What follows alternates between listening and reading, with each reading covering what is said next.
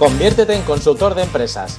Soy Agustín López, creador de Canal Consultor, el podcast que te trae ideas y estrategias para que te conviertas en consultor profesional.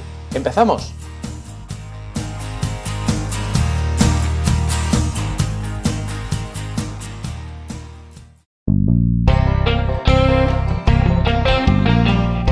Si te quieres dedicar al mundo de la consultoría, deberás aprender a utilizar la tecnología a tu favor para ser más efectivo, pero también para conectar mejor con tus clientes.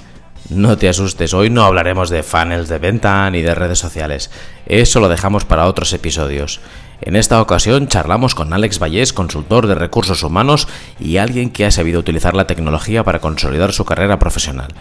Después de muchos años trabajando en grandes empresas y acumular su tercer ERE, Alex decidió emprender una carrera por su cuenta como consultor y así poder ayudar a otras empresas con el conocimiento que había acumulado hasta entonces. Pero para ello Alex ha paquetizado su oferta en una más que inteligente estrategia de mercado, a la vez que utiliza ampliamente todo tipo de herramientas para gestionar los proyectos y la organización de su vida. Buenos días, Alex, ¿cómo estás? Muy bien, contento, contento de, de tenerte otra vez por aquí hablando. Oye, eh, muchas gracias por aceptar esta, esta invitación, este, este, esta participación en Canal Consultor para poder hacer una entrevista en profundidad y también dar a conocer bueno, pues tu proyecto y cómo enfocas el mundo de la consultoría, porque creo que nos puedes aportar algunos tips muy interesantes para nuestra audiencia. Así que, oye, gracias por participar, Alex. Gracias a ti por llamarme. Em, oye, Alex, empecemos por el principio, si te parece. Mira, oye, como hace años que nos conocemos, yo sé que tú entraste en el mundo de la formación y la consultoría a raíz de un ERE. Tú estabas trabajando en una empresa, ahora nos cuentas un poco, y, bueno, viviste una situación que ahora mismo seguro que están viviendo muchos profesionales de una forma, si no igual, algo parecida. Pero tú en ese momento, en lugar de venirte abajo o seguir con ese tipo de carrera profesional, optaste por lanzarte por tu cuenta y empezar una carrera de, bueno, pues de profesional freelance en el mundo de la formación y consultoría. Háblanos de ese momento. ¿Cómo, lo viviste, Alex? Pues la verdad es que, sinceramente, como fue mi tercer ERE, no lo viví con tanta angustia. Por, supongo que... ¿Tu tercer ERE? Tercer ERE, sí, sí, he tenido... Oh. Y, hombre, evidentemente son, son situaciones que ya las ves venir, te vas preparando y, sinceramente, en mi tercer ERE al verlo venir era cuestión de decir, pues me sale esta, este, esta cantidad de dinero, es un dinero que me permite tener un colchoncito y oye, ya llegará. Y llegó, llegó en enero del 2008, llegó de manera rápida, pero que creo que es lo mejor. Y pues mm, tienes la disyuntiva, ¿qué haces? ¿Buscas empleo o buscas clientes? Y si te fijas es lo mismo. Es el mismo tiempo, en un lado te preparas tu currículum, en el otro lado te preparas lo que ahora le llaman la propuesta de valor. Bueno, pues es tu argumentario. De hecho, vas a venderte. Y sinceramente, eh, tenía claro lo que quería hacer y dónde lo quería que hacer. Por lo tanto, eso me facilitó ese llamado tránsito, ese, ese tránsito que fueron de cuatro meses. Cuatro meses, estoy hablándote de desde enero, oficialmente enero de 2008, pues hasta que conseguí los primeros contactos con cliente, que fue en, abril, mm, pues eh, el tiempo que tienes para pensar en, en vez de desarrollar tu currículum, desarrolla tu producto, que eres tú. En fin y al cabo, eres tú mismo, lo que sabes hacer. De hecho, yo me concentré en, dos cosas, en lo que sé hacer y me gusta hacer. Y dejé de lado aquello que sé hacerlo, pero no me gusta tanto. Ya, ya Porque tú estabas en una empresa grande en ese momento. Una empresa muy grande, muy grande, del sector auxiliar de la automoción, que ahora, por cierto, ha estado fusionada con otra. Eh, eh, era algo habitual. De hecho, los, yo he vivido ERES y, he participado en ERES, por lo tanto, eh, forma parte de un proceso propio de las sociedades capitalistas, que las actividades profesionales o las actividades industriales pues se, se fusionan, se dividen, se venden y de alguna manera quedas, de alguna manera quedas tocado. Pero yo siempre he pensado que, como consejo que le hago a las personas, es busca tu propia empleabilidad. Tú eres un profesional, trabajas para una empresa, pero la empresa a veces no puede garantizar el futuro en, su mercado y puede prescindir, y de hecho prescinden de ti. Bueno, pues se cierra una puerta, se abre otra. Lo que pasa es que... Oye, Alex, Disculpa, sí, perdona. decirlo, decirlo es muy fácil. Eh, el vivirlo, el sufrirlo, ya viene de cómo, cómo es cada uno de, de nosotros. Eh, mm. ¿Cómo, cómo, aceptas eh, el golpe que supone... en ese momento, ¿qué background tenías? Estabas en el área de recursos humanos, ¿verdad? Siempre he trabajado en el área de recursos humanos y, de hecho, hasta ahora cosa decirlo, yo empiezo a trabajar en recursos humanos en el año 89, haciendo descripciones de mm. puestos de trabajo. Después valorando los puestos de trabajo. O sea, yo, yo en el ámbito de los recursos humanos, salvo lo que sería la nómina y las relaciones laborales, he tocado todo Formación, selección, promoción, desarrollo, desarrollo directivo, retribución, todo. Y realmente me podía especializar en casi en cada uno de los aspectos que, te he dicho. Claro. Sin embargo, decidí, como he comentado, lo que sé hacer es una cosa, lo que sé hacer y me gusta hacer es otra. a mí lo que me gusta es ser y ser formador. me, gusta. Si yo soy pedagogo como formación académica, siempre me ha gustado la formación y siempre he estado vinculado antes de mi trabajo como profesional en recursos humanos, he estado trabajando en un instituto como ayudante y tutor. A mí la formación siempre me ha gustado. Por lo tanto, bueno, pues dije, zapatero a tus zapatos, ¿no? Si a ti te gusta hacer esto y lo sabes hacer, dedícate. No, te compliques la vida, ¿no? No te compliques. Tú tienes una página web, un blog, Tengo un se llama myadriapolis.net. Luego dejaremos el enlace para que todo el mundo lo pueda recuperar y te encuentre fácilmente. Eso ha sido, yo creo que, perdona, eh, eso creo que ha sido mi terapia. Porque... Eso ha sido tu terapia, es una buena definición, ¿eh? Como, ¿para qué abrir un blog? Para hacer terapia, ¿no? Bueno, primero por... Hay varios motivos y evidentemente cada uno de nosotros tiene que decir cuál es el motivo. El mío en concreto es un lado, me gustaba escribir. Sí. Y segundo, eh, necesitaba expresar lo que yo sentía en aquellos momentos. Estoy hablándote que la segunda parte del blog nace, evidentemente, como consecuencia del tercer blog, pero el blog ya empezó en el 2006. Eh, independientemente de la fecha, es, para mí ha servido de expresar o de canalizar eh, mi, estado, mis estados emocionales, que aunque ahora te lo pinten bonito, pues son fluctuantes. ¿eh? pasas de la alegría a la euforia, al entusiasmo, a la desesperación. También avanza de que yo soy un poco de un minuto de alegría un minuto de euforia. Yo puedo pasar de estados emocionales. Eh, bueno, pues una de las cosas que te, que te, enseñan y que debes aprender es a conocerte a ti mismo y digo, oye, soy así y difícilmente voy a cambiar con la edad que tengo. Pero, pero eso mismo, fíjate, eso mismo es lo que a mí me ha servido para. Yo me imaginé como si fuera. Cuando en el año 2008, pues yo pensé, yo de mayor quiero ser quiero ser conferenciante. Y entonces empecé a generar dos, conferencias. Nunca las he dado, nunca, nunca he, sido, he dado una charla acerca de estos dos temas, pero estos dos temas son los que a mí me permitieron navegar en el tránsito de enero del 2008 hasta mayo, que ya es cuando ejerzo de formador profesional, pues mi estado emocional, que era, mi cielo está lleno de nubes, es una alegoría que Siempre hay oportunidades. Las nubes para mí son las oportunidades. Es un, es un proverbio árabe que, que se ilustra lo que es la buena suerte. En el desierto, cuando aparecen nubes, es, es suerte. Es una técnica proyectiva. a ver las nubes y entonces mi estado emocional cambiaba en función de viendo las nubes. Es un recurso muy, muy peregrino, muy personal, pero a mí eh, me, sirvió para llevar una temporada sinceramente, pues dura desde el punto de vista no solo profesional, sino también personal. Y la otra, la otra conferencia que, también tengo ahí preparada por si alguien quiere contratarme para dar conferencias, un minuto de alegría un minuto de tristeza, que es aprende a regular tu estado emocional. O sea, ni todo es bueno ni todo es malo, pero necesitas pasar por los momentos buenos y por los momentos malos. Para mí es una manera de autorregularme emocionalmente lo que significó pasar de mi tercer ERE, y después otras circunstancias de, carácter personal eh, que no, que, son simplemente pues vivencias personales, ¿no? Pues esas dos, eso, es como lo viví y, el blog me sirvió para, pues para canalizarlo, entonces escribía de cosas que, que, sentía y que sabía, una, una mezcla de sentimiento y sabiduría de andar por casa. Está muy bien, porque además la vida de freelance tiene muchas alegrías, tiene algunas euforias y oye, ahora que no nos escucha nadie, bueno, también tiene sus valles y sus días oscuros. Sí, ¿eh? sí, sí, días de soledad. Y aún aún mi madre me, cuando la llamo, me dice, bueno, ¿y qué? ¿Y el trabajo? Y digo, sí, el trabajo. aún considera que lo que estoy haciendo no es trabajo. es curioso. Bueno, yo, yo, yo cumpliré 50 años este año y mi madre todavía me dice que por qué no me hago profesor. O sea, quiere decir hacer oposiciones y ser alguien de bien ya por fin. Sí, sí, hace ser un, un bindundi. bueno, las madres.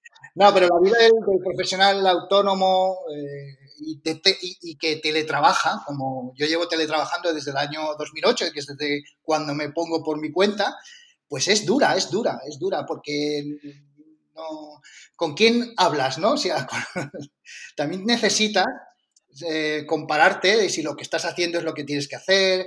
Eh, te asaltan una serie de dudas y, que son normales. Yo le llamo la soledad del autónomo, porque la lucha es en solitario. Además, yo decidí hacerme autónomo teniendo en cuenta el momento económico que atravesaba el país, que era eh, de inicio de la crisis. Bueno, es igual, yo pasé de, yo incrementé ese año mis datos, mis indicadores, tanto que ahora hablamos de los OKRs, de los KPIs y todas estas cosas. mis indicadores eh, fueron de un incremento del 100% de mi actividad. Pasé de cero clientes a uno. Fíjate, eso es disparar los objetivos. Convoqué al Consejo de Administración y dije, estos resultados son, vamos, nadie, nadie me los puede mejorar, ¿eh? Eh, necesitaba también mis, mis, propios reconocimientos porque realmente está solo. Eh, bueno, de hecho, Alex, ese es uno de los motivos que a mí me empujó a, lanzar este proyecto de Canal Consultor porque, bueno, pues como tú, ¿no? Durante todos estos años echas, echas de menos tener, bueno, pues esa, esa red, ese espacio en el que puedas hablar con otros profesionales como tú y, que, te apoyen, mucho menos, pero bueno, pues que tengas un espacio para compartir, para relacionarte, porque si no la soledad, bueno, pues puede, puede acabar matándote literalmente.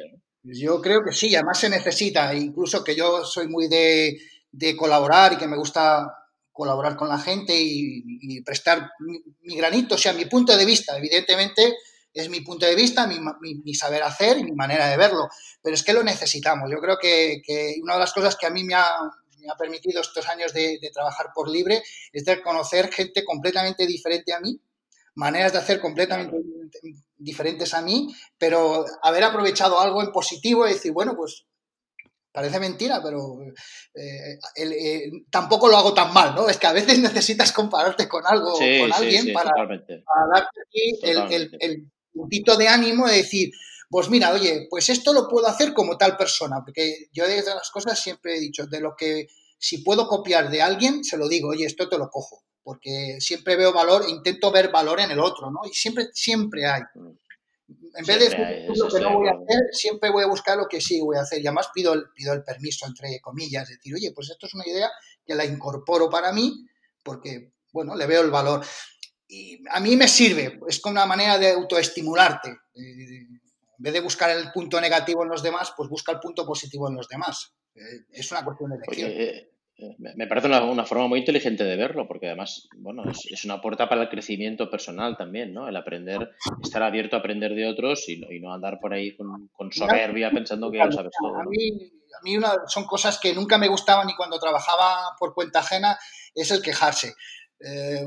yo prefiero, yo, yo sinceramente miro ahora atrás y yo soy afortunado. Yo siempre me considero una persona afortunada, siempre.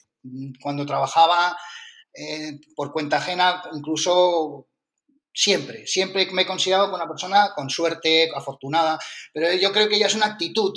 y, tengo, insisto, que tengo mis momentos, como creo, supongo que todos, de, enfado. ¿eh? Yo soy de los de enfado del pronto rápido. Yo me enfado mucho, con una intensidad muy alta, pero poco tiempo. A veces eso porque después la gente, hombre, se queda, y lo reconozco, ¿no? Queda dolida por cosas que he dicho o hecho y yo después, como si, como si, amigos, yo ya me he descargado, ¿sabes? eso es, un punto que no, suele gustar, ¿no? Pero bueno, con 54 años que voy a hacer este año, no creo que sea un factor que lo pueda, que lo pueda cambiar. Domar en todo. Bueno, oye, no, no, no digas nunca jamás, nunca se sabe. Escucha, Alex. oye, yo sé que tú eh, a lo largo de todos estos años has lanzado diferentes em, iniciativas, productos propios. Pienso en, por ejemplo, los programas fitness que tienes en tu página web en mayaderapolis.net o Team Rumpolis, o esas píldoras de aprendizaje que tú ofreces, etcétera, ¿no? Es decir, tú, como formador y consultor, eh, desde siempre has apostado por crear productos propios, ¿no? Por, oye, tengo esto, tengo esto, otro, tal, y además no paras de sacar eh, cosas nuevas constantemente, prácticamente todos los años estás reformulando tus propuestas, ¿no? ¿Cómo, valoras esta estrategia con la perspectiva que tienes ahora, pasados ya, pues bueno, pues eso, más de 10 años? Sí, pues eh, yo creo que con el tiempo me ha dado mi razón, ¿no? Eh, tú sabes hacer cosas y esas cosas al final las tienes que, comunicar y expresar. Y la gente trabajamos en cosas que son intangibles, por lo general. Entonces, para facilitarle a tu cliente que tu opción es la que tiene que comprarte, necesitas tangibilizar. Entonces, eso se crea el término de producto. Los productos son un esfuerzo para que tu cliente vea algo que pueda, entre comillas, tocar. Entonces, por ejemplo, eh, píldora, la píldora la tocas, la puedes ver. Eh, los programas fitness, el fitness está asociado a, entrenamiento, a, ejercitación. Yo hablo de las habilidades, las habilidades se tienen que ejercitar. Intento que los conceptos sean, sean aprehensibles, que la gente los pueda tocar y, valorar. Y el hecho de, paquetizar, poner producto es una estrategia que, que creo que todos los que vendemos servicios, tenemos que tender a eso, ¿eh? a, hacerlo tangible, que lo pueda la gente tocar, incluso hasta que pueda ver el método de cómo lo vamos a hacer, no el qué va a salir del resultado, sino el cómo lo voy a hacer, porque en el fondo te compran también eso, cómo lo vamos a hacer. El hecho de, ir también renovando para... aquí hay una situación de, nos gusta siempre la palabra nuevo innovación, nos gusta, nos atrae, así como la palabra fácil, la palabra rápido, son palabras que nuestros oídos eh, les gustan, ¿no? Los ingleses dicen el sounds good, ¿no? Porque me gusta, esto me... Entonces no hay más remedio que ir adaptando incluso mensajes que yo he oído del año 89, 90 y que se vuelven a decir ahora, pero con otro nombre. Por ejemplo, ponos algún ejemplo, Alex. Vamos a hablar. Ahora estamos hablando de los Objectives and Key Results, que es nuevo, nuevo, ¿no? ¿eh? Pero es nuevo para la gente. El proceso de acogida e integración. Es que este nombre, acogida, ya no suena bien. Ahora llámale onboarding y, y ya está. El Agile. El Agile es de los años 70, aunque el manifiesto Agile, es que hay que, no hay que confundirlo. El manifiesto Agile es del 2001, me parece. El Kanban, toda esta serie de, de metodologías muy interesantes ya se trabajaban hace tiempo. Pero no importa, no, no, no, es, no es la discusión. La discusión es que la gente descubra cosas nuevas. Y a veces, es lo que dicen, ¿no? el, universo es infinitamente finito. Pues en nuestro mundo de los recursos humanos y en el tema de la formación de las habilidades, nuestro mundo es infinitamente finito. Siempre estamos hablando de lo mismo, pero con enfoques sensiblemente diferentes. Y eso es lo que hace que tu comprador lo vea atractivo o como mínimo te vea diferente. Y eso es lo que vende vende lo que sea diferente y que conectes con tu cliente. Por supuesto, no, no estoy diciendo que lo que vendo es humo, pero vendo cosas diferentes. O la gente lo percibe como diferente, que es cosa diferente, que, no es lo mismo. Por eso, que no eres uno más del montón, ¿no? Dime.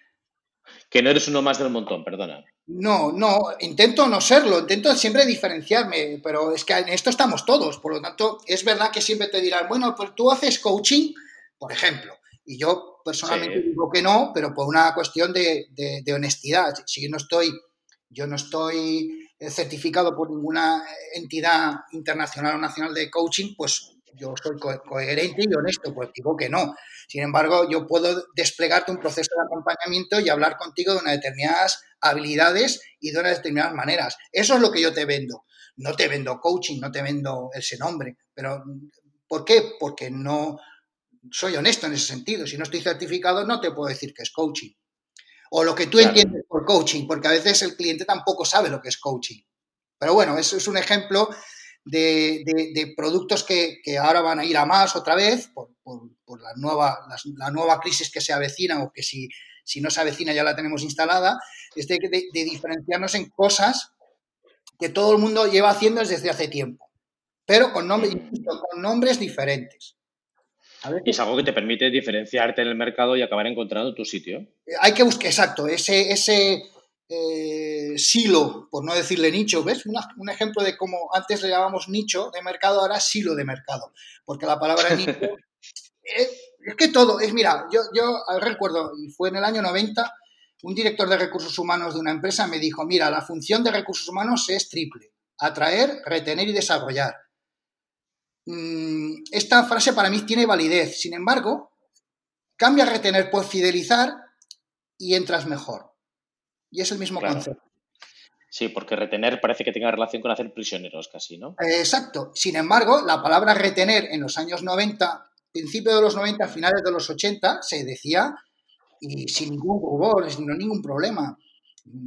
La misión de... Retención del talento, sí, sí. Sí, bueno, el talento, eh, ahora le llamamos talento, yo siempre me hace gracia, yo siempre le llamo personas personas con talento. Lo que pasa es que queremos democratizar el talento, porque si el, para mí el talento, si te atienes a la definición etimológica, es algo de valor escaso, por lo tanto no tiene que haber mucho talento.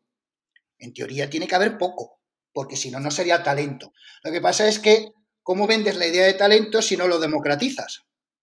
Entonces todo el mundo tiene talento. Yo no entro en esas discusiones, el que le guste llamar talento, yo no me gusta ni recursos humanos, yo siempre soy de persona. Yo en esto siempre. Yo he trabajado. Ese es un gran tema, ese es un gran tema también. El Departamento de Asuntos Sociales, ¿eh? O sea, da hasta vergüenza decirlo ahora. ¿De dónde, ¿De dónde eres? De Asuntos Sociales. Ya sabes la bromita, ¿no? Eh, veníamos de Asuntos sí, Oye, esta estrategia comercial al final, oye, pues te ha dado unos frutos tú como freelance que trabajas desde casa, que no tienes una gran estructura detrás, que no representas a una gran consultora. En cambio, oye, has conseguido trabajar con grandes clientes. Se me ocurre, por ejemplo, la cadena eh, hotelera Melia que todo el mundo conoce, ¿no? Y eso yo creo que sin duda hay que ponerlo en valor, ¿no? Háblanos un poco de cómo, es tu estrategia de campo. Sí, la, al final uno cuando decide enfrentarse eh, a este mundo donde hay una atomización de la oferta, porque como formadores hay muchos y todos, la mayoría son somos autónomos. Aunque nos especialicemos, aún y así hay mucho. Entonces, yo al final decidí por, doble estrategia. Primero me voy a eh, la llamada marca blanca que todo el mundo ha recordado con su importancia, pues yo me ofrecía a las empresas intermediarias, a las consultoras de formación, consultorías de recursos humanos, como la producción. Y ahí mm, yo era la marca blanca. Yo presentaba unos contenidos y el tiempo de comercialización evidentemente lo tenía que dar a empresas que ya tenían el, conocimiento, los contactos, mientras yo tendría que ir labrándome. El proceso de, de labrarte el contacto y que vendas es un proceso largo. Al vender un servicio que no es commodity o pretendo que no lo sea, tengo que ganarme la confianza y eso no se consigue por hola, ¿qué tal? y conectamos a través de LinkedIn. Es un proceso largo, pero claro, si el proceso es largo, yo mientras tanto, ¿qué facturo? Porque yo tengo Mientras ¿qué hago a final de trimestre, no? ¿Qué hago al final? Entonces necesito apoyarme eh, en la segunda estrategia, que es la de cedo mi soberanía comercial a la consultora, pero yo soy dueño de los contenidos, porque aunque sea marca blanca, yo eh, genero una serie de contenidos que los comercializas tú, pero yo soy el productor. Está claro que aquí gana eh, la consultora y gano yo, pero es que a mí me permite mantener ese nivel de facturación mínimo que yo necesito. Y en paralelo tengo que desarrollar una segunda estrategia de descubierta y de aproximación al potencial cliente, pues a través de trabajar mucho mi perfil en LinkedIn, trabajar los contenidos de mi blog eh, a la par. ¿Por qué? Pues para que me vean, me conozcan, eh, enseña la patita, es que no te conocen, ¿tú quién eres? ¿no? Alex Vallés, en el año 2008, Alex Vallés, ahora me conocerán posiblemente más gente, pero eh, en mayo del 2008 no me conocía nadie. Claro, cuando empiezas nadie, ni Dios. Y aunque te conozcan, no te van a comprar. Bueno, mm. eh, es difícil. pero el riesgo es elevado, necesitas un tiempo. Entonces, claro, mm, combino estas dos y al final lo que también me gusta mucho es colaborar con, con consultoras también que ellos hacen el trabajo importante de la fidelización de cliente o de la comercialización y captación y después yo remato en el sentido de que al final si el producto que tú colocas al cliente le gusta, la consultora también vuelve a recurrir a ti porque claro. es un ciclo, ¿no? Y en eso, pues, yo soy muy de, yo soy de la camiseta de que me contrata. Si me contrata a Deco Training, pues soy de la camiseta de Deco Training. Si me contrata a Grupo Norte, soy de la camiseta de Grupo Norte. ¿Qué puede pasar? Pues las típicas anécdotas de, que si te parece te la cuento porque es que me ha pasado dos veces en 12 años. Eh, cliente A, consultoría, consultoría B. Ambos me llaman por canales diferentes, me dicen, mira, tengo un cliente X, porque se suele trabajar así, no te cliente, llámalo X. Pero sí, llámalo X. Pero sí, sí, sí te dicen la necesidad y el proyecto. Automáticamente raudo y veloz, como diría aquel, pues preparo mi oferta de propuesta de colaboración, tanto al cliente A como al cliente B para, para desarrollar. Entonces, te das cuenta que al final los dos clientes, las dos consultorías te están hablando de cosas similares. Llegó un momento en que dije al primero, que es al que le tenía, primero, el primero no tenía más recorrido con él, por lo tanto había mucha más confianza, pero al final dijo, oye, mira, fulano, eh, ¿no estaremos hablando para este cliente? Y me dice, sí, ¿por qué lo dices? Y digo, porque es que me acaban de, encargar lo mismo, pero otro cliente. Entonces tuve que tomar una decisión. Mm. Me tuve que casar con uno de los dos. Eso me ha pasado en 12 años, 14 años dos veces. Mm. A ver, existe ese riesgo. Mucha gente me decía, es que tendrás ese riesgo. Claro que lo tengo, pero... Claro, claro. Pasó y siendo honestos, a fecha de hoy sigo trabajando con las dos consultorías. Bueno, porque si vas de cara, al final la gente entiende estas al cosas. Al final eso lo valora. La honestidad yo creo que es un valor, mm, creo que es un valor estable en, la relación comercial, o debería serlo. Claro. Lo que sí, pero es que en mi caso, por ejemplo, cuando yo trabajo para otro, no para el cliente final, sino para mi consultoría de recursos humanos, yo soy de ese equipo. Ni doy mi tarjetita, ni doy mis datos, ni evidentemente ahora es muy difícil. Tú puedes mi nombre en un buscador o entras en LinkedIn y pones mi nombre y sabrás toda mi trayectoria. No la tengo por qué ocultar, pero no promociono en casa de cliente cuando trabajo con otro a otro. O sea, eso es, eh, para mí está, no es honesto. Entonces la estrategia al final se divide, ¿no? Por mi cuenta eh, utilizo LinkedIn y cuando me dedico a mis eh, consultoras de recursos humanos no los necesito por LinkedIn, sino porque ya, ya he labrado unos contactos eh, de teléfono y personales que ya eso es lo que quiero seguir dando ideas. Yo, por ejemplo, sugiero, oye, pues mira, he estado en casa de este cliente y te sugiero esto. Incluso sugiero cosas que yo no soy ni el experto. Ah. Buen ejemplo. Muy inteligente por tu parte también. Hombre, es sí, vamos a decirle de ser, yo lo veo de ser un poco listo. Si tú tienes un cliente que le estás dando una formación de X horas, de una habilidad que tú dominas, pero al final te, preocupas por tu cliente, le, empiezas a indagar cosas, está claro que lo haces por beneficio personal, pero es que a veces salta la liebre y el otro día, eh, la semana pasada con una persona, es que nos hacemos un lío con el, con el Teams, el famoso Microsoft Teams. Sí. que ahora todo el mundo hemos descubierto un montón de herramientas nuevas. ¿eh? Me lo dijo el cliente porque lo había descubierto, es que como no sabía que lo tenían. Pero después de eso vio que tenía una aplicación que es el Power BI, que yo no soy experto, mm. no, lo conozco, pero no, me atrevo a para como formador. Y dije, pues yo tengo un, un contacto mío que esto lo domina, pues oye, bypass. Aquí se hace, aquí esto es un ejemplo de colaborar, colaborar. Yo, yo en eso sí que soy. Puedo, podemos decir que es un, un signo de distinción mío de decir, si yo no lo doy, no te preocupes que te busco a la persona y tú después tú te, tú te entiendes con ella. No, no, no llego, no hago de comisionista. es que, es, que ese, ese, es un tema, es un punto importante de que aquí todavía no hemos hablado en Canal Consultor, ¿no? Que es como, como otro día dedicaremos un capítulo en exclusiva, porque es muy interesante hablar de cómo deben ser estas colaboraciones en red.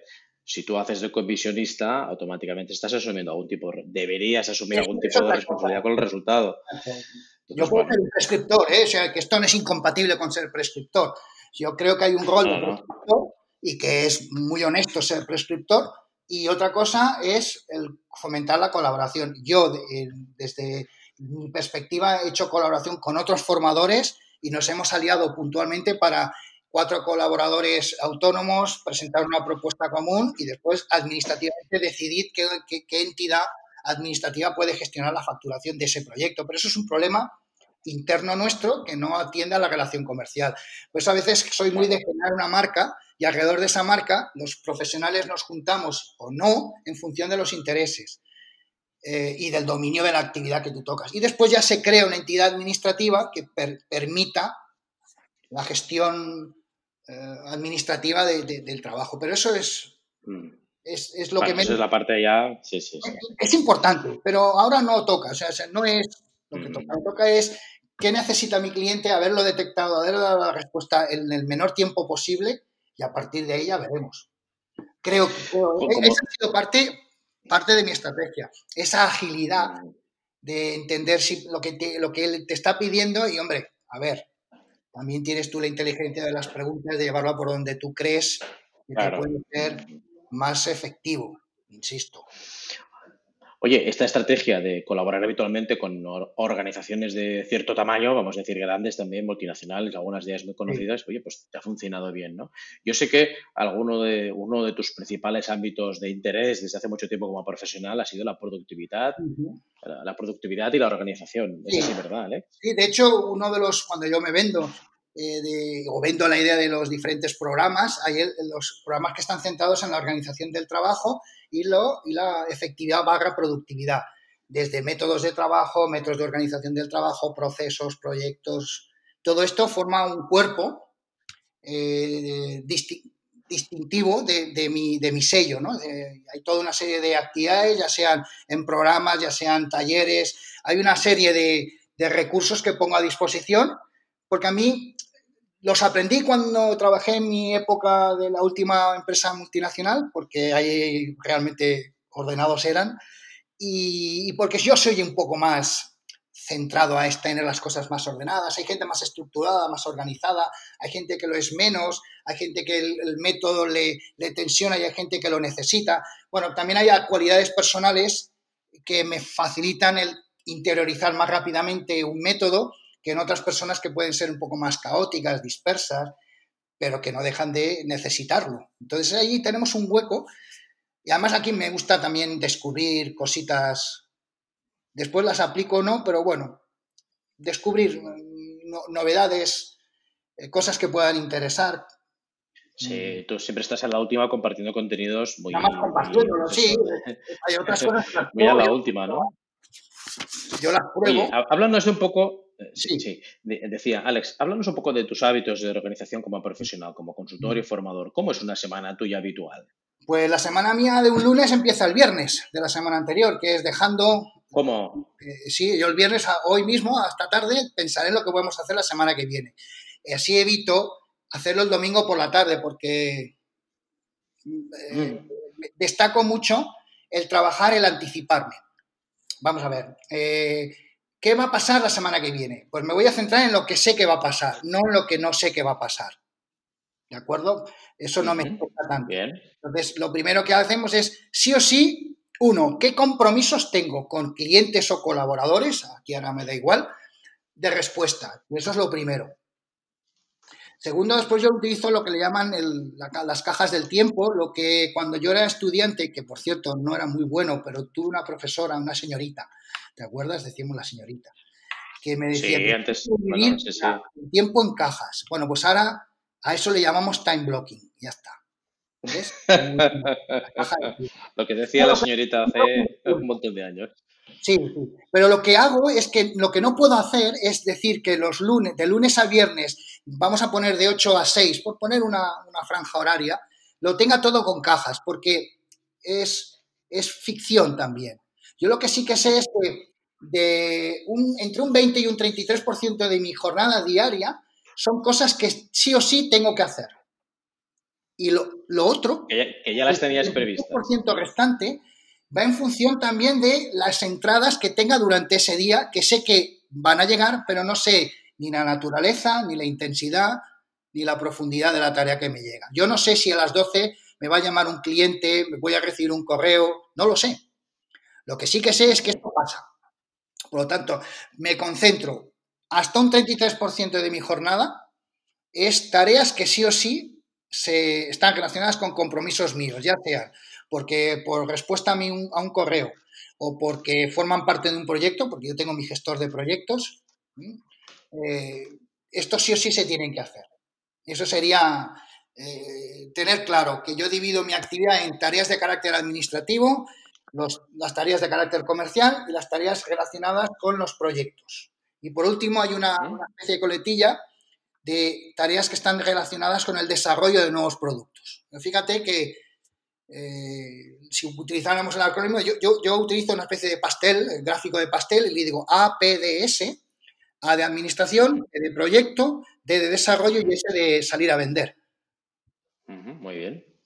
Y entonces, cuando tengo tareas de carácter comercial, pues lo que hago es concentrar, por ejemplo, a, niveles prácticos, yo tengo que hacer llamadas salientes, Las entrantes no las controlo. Si no es una reunión que sé que tengo, no controlo las llamadas entrantes, pero las salientes sí. Y entonces digo, por ejemplo, mi caja del tiempo entre las 10 y las 10.30 tengo que hacer cinco llamadas. A ver qué sale. ¿Qué puede pasar? Que a Agustín López y que no esté. Bueno, pues ya la hará más adelante. No, pero es verdad. ¿Cuántas veces has llamado en ese momento está reunido? Suele pasar. Sí, no pasa nada. Al final no, se hunde, no se acaba el mundo, no pasa nada. No se pasa nada. Tengo gente por llamar, pero evidentemente que esa persona durante el día le voy a devolver la llamada o le voy a hacer otra vez la llamada o voy a adquirir un compromiso de cuándo es el mejor momento para tener la llamada. Mi obligación es esa. Otra cosa es que ¿Hasta qué punto tengo que ser insistente o no? Bueno, aquí ya da para un curso, pero... Los bloques, ¿eh? acuérdate, en resumen, bloques en el tiempo, no más de un 33% de, de, bloquear un tiempo para hacer determinadas tareas que estén íntimamente ligadas a tareas de carácter de proyectos o tareas ligadas a, mm, a mi CRM, a mi actividad comercial, seguimiento de propuestas, llamadas. Otra cosa lo que hago es intentar, en la mayoría de las veces, bloquearte o blindarte a las interrupciones. Eh, hay dos enemigos en la productividad, que es la interrupción y la distracción. La interrupción, la interrupción, a ver, ¿cómo decirte? No tolero, la, no tolero la interrupción cuando estoy haciendo una actividad de ese 20-33%. Si me llaman, mm. estoy en una actividad de alta concentración, a mí me han dicho, pero no lo sé, ¿me lo podrás confirmar tú, Agustín? Em, Dime cuando tú llamas, salta el contestador o, le llamamos buzón de voz. ¿eh? O sea, sí, no mensajes en los contestadores y sirven para eso. Porque cuando yo acabo mi actividad, que he decidido máxima concentración, lo que hago a continuación es quién me ha llamado, qué correos he recibido. Y entonces, en mi caso del tiempo, hay una especie de despacho o de ventana en el tiempo que lo que hago es decir, todo lo que ha entrado en el tiempo que yo he estado concentrado y que no he querido que me interrumpa, ahora eso tiene una prioridad, tengo que despacharlo. Me envías un correo, te respondo, me envías un correo, te respondo diciendo que te voy a dar respuesta en tal momento y así tienes la respuesta por mi parte, te devuelvo la llamada y el orden está siempre, y lo digo porque cuando nos escuchen, el que me quiera llamar, siempre, si dejan mensaje, si dejan mensaje, dejo, primero llamo a esos, porque si me has dejado el mensaje, ah, también lo avanzo. Dime lo que quieres porque con la revolución de la respuesta está tu petición hecha. O sea, hay que... No hagamos perder el tiempo a nadie. Ah, por lo fácil de entrada, ¿no? Eh, sí, entonces bueno, pues salpico esas llamadas ventanas donde yo despacho el correo. Yo el término de despachar es muy de GTD, de Getting Things Done.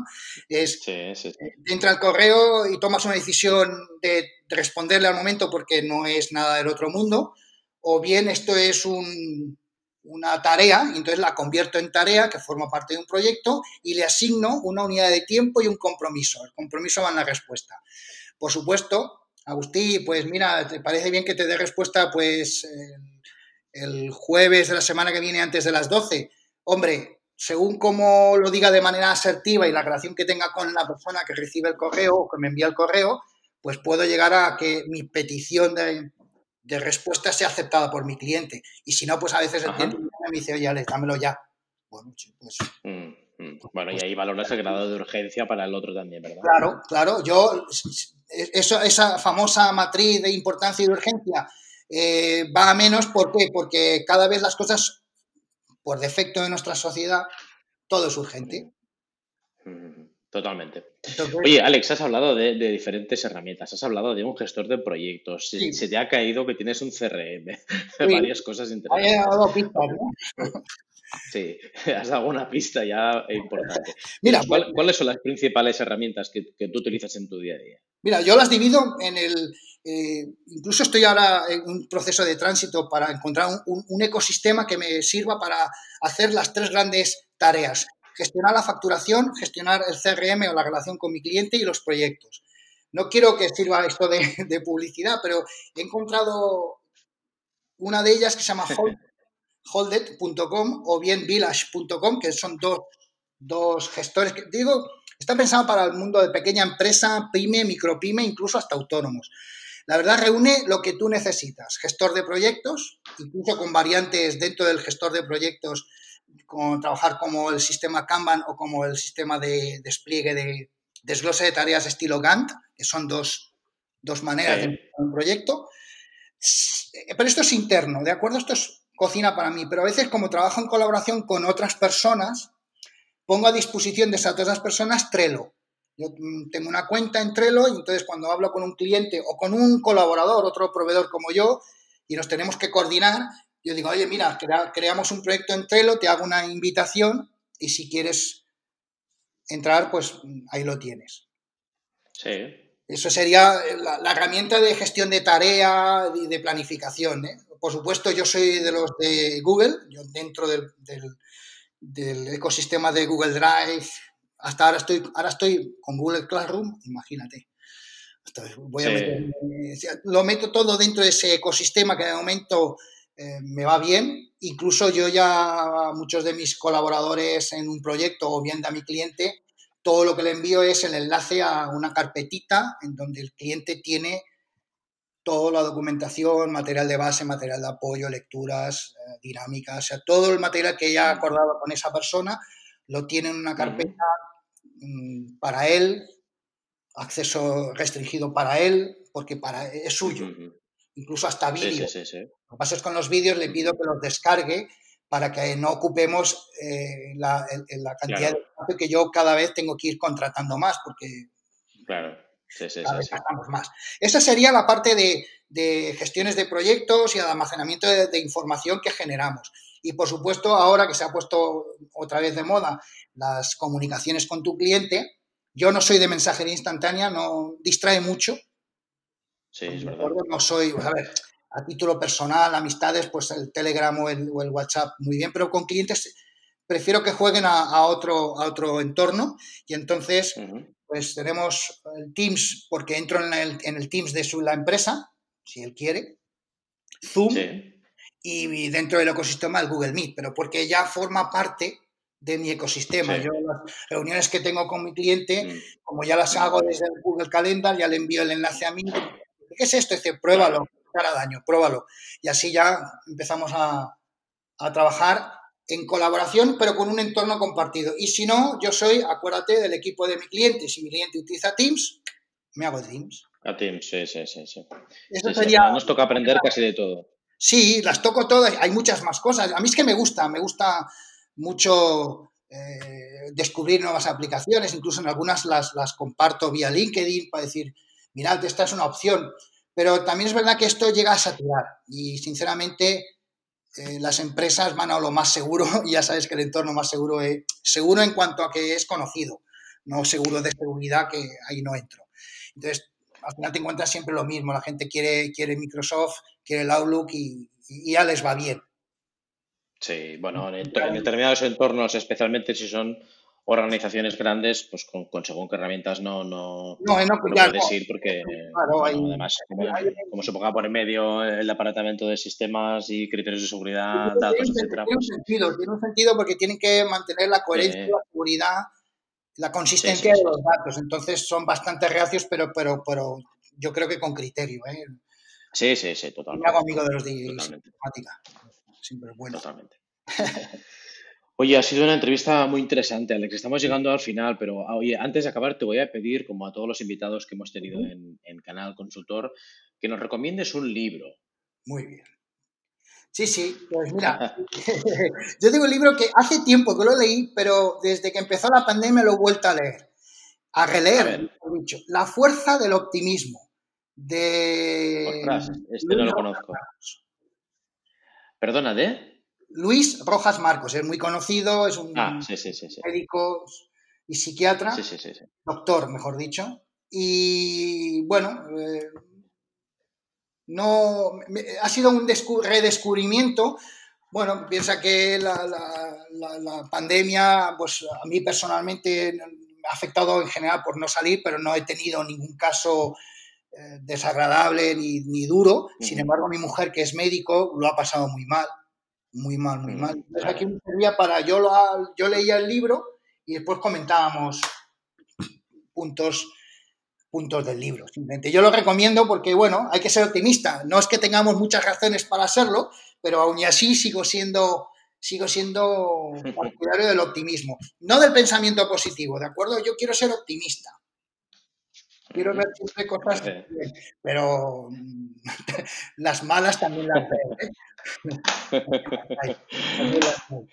Sobre todo cuando dice, no, tu propuesta no ha quedado clasificada. Entonces ahí es cuando me nace el optimismo. el libro. el sentido del humor no lo podemos perder, Agustín. No lo podemos perder. No, no, no. Algo que podemos perder muchas cosas, pero la salud y el sentido del humor. Esas dos cosas, y la salud no depende solo de ti, pero el sentido del humor depende de ti. Mm, totalmente. ¿eh?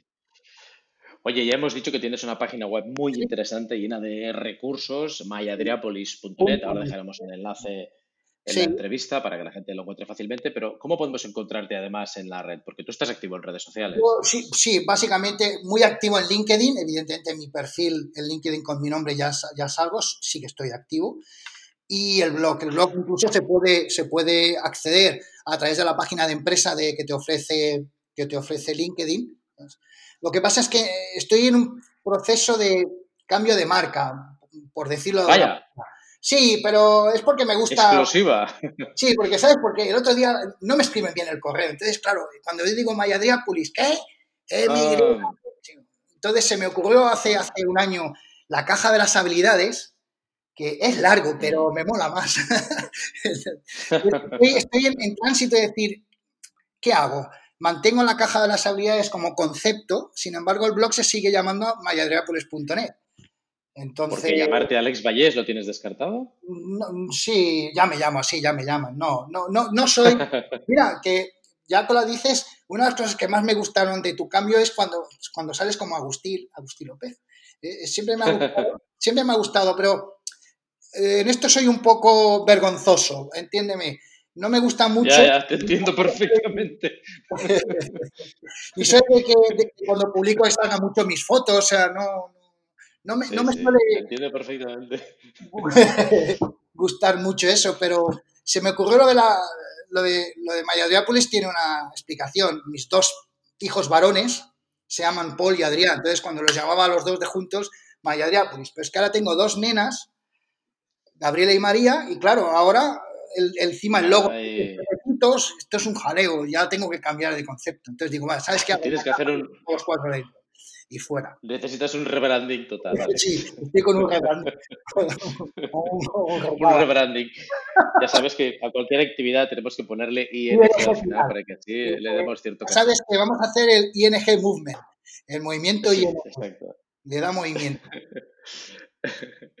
Oye, Alex, ha sido un placer tenerte aquí en Canal Consultor. Gracias de nuevo por participar, creo que ha sido una entrevista muy interesante y has dejado algunos tips que, oye, que vale la pena que tomemos nota de ellos. Ahora prepararé los enlaces y los dejaremos aquí junto a la entrevista para que la gente pueda tener hilos desde donde tirar y seguir, avanzando, que es lo que se trata.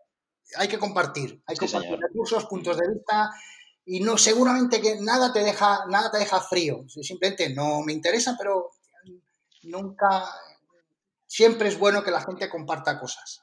Aunque sean cosas que No, no, comparta, o sea, no me gusten, o sea, no soy partidario, pero... Sí, sí, sí. En, la primera entrevista que tuvimos aquí con Fernando de la Roza, ay, de la Roza, si me oye, de, la Rosa. De la Rosa. Fernando de la Rosa, de, el, director de desarrollo de Fox nos decía, eh, de, sí, de, Fox nos decía, eh, si tú has aprendido algo, creo que era más o menos algo así, ¿eh? lo que has aprendido tienes obligación, entre comillas, de compartirlo, sea en forma de consultoría, de escribir un blog, eh, en cursos, como sea. Pero debemos compartir parte de aquello que hemos aprendido. ¿no? Y me pareció una buena reflexión para cualquiera que se dedique a los servicios profesionales. ¿no? Y veo que tú la compartes, vamos. Sí, sí, sí. Hay, Es, que es, es una declaración de principios en cuestiones de conocimiento, de sabiduría o de cultura, solo se gana, la frase no la recuerdo del todo, pero se gana lo que se comparte, se pierde lo que se queda. O sea, todo lo que sepas, compártelo, porque siempre se gana. Muy bien, pues con esa reflexión nos quedamos, Alex. ¿eh? ha parecido bien. Sí, sí. Oye, ni, diseñado, ni hecho apuesta. Oye, Alex, un abrazo muy fuerte y gracias por estar en Canal Consultor. Muy bien. Hasta pronto. Hasta pronto, muchas gracias.